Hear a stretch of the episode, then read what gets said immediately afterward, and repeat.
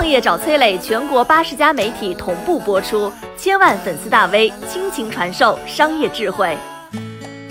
餐饮行业的终结者，你觉得怎么样？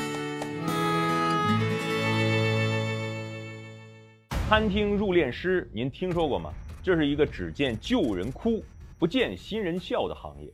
这么说呢，可能不准确，因为对于很多开饭店的人来说呢，最开心的只有两天：开业的时候那意气风发的一天，以及倒闭的时候那彻底解脱的一天。统计数据显示呢，今年一季度国内餐饮企业注销二点八万家，平均五分钟就倒闭一家。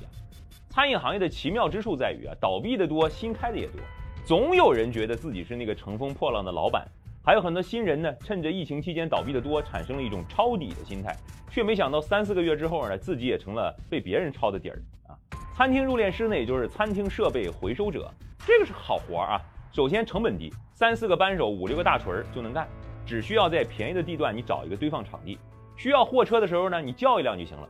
其次呢，客源多，倒闭的商家在拆店的时候啊，左邻右舍开店的都会围过来看热闹。一番唏嘘感慨、唇亡齿寒之后呢，你给他来根划着啊，他肯定会留一个你的电话号码，以备他不时之需啊。最后，二十万的餐饮设备回收价格才万把块，最值钱的就是冰箱、冰柜、空调、炊具、桌椅呢，又占地方又不好卖，最好别要。万把块钱收回来的设备，您再加个万把块卖出去，绝对算是一个良心生意，也节约了别人的开店成本。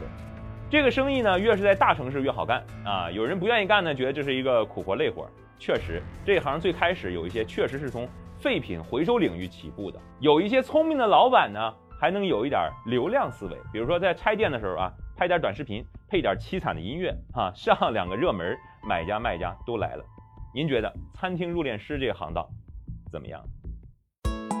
我是商业小纸条，我在很多平台去分享过创业方面的课程和经验。比如说抖音、快手、百度、阿里、腾讯等等，我把主讲内容呢整理成一套音频课程，里面谈到了如何创业、如何做副业，以及优质的一些项目剖析等等，相信会对你有所帮助。下拉手机屏幕，在节目简介里添加我的个人微信，这套课程可以免费给你一份。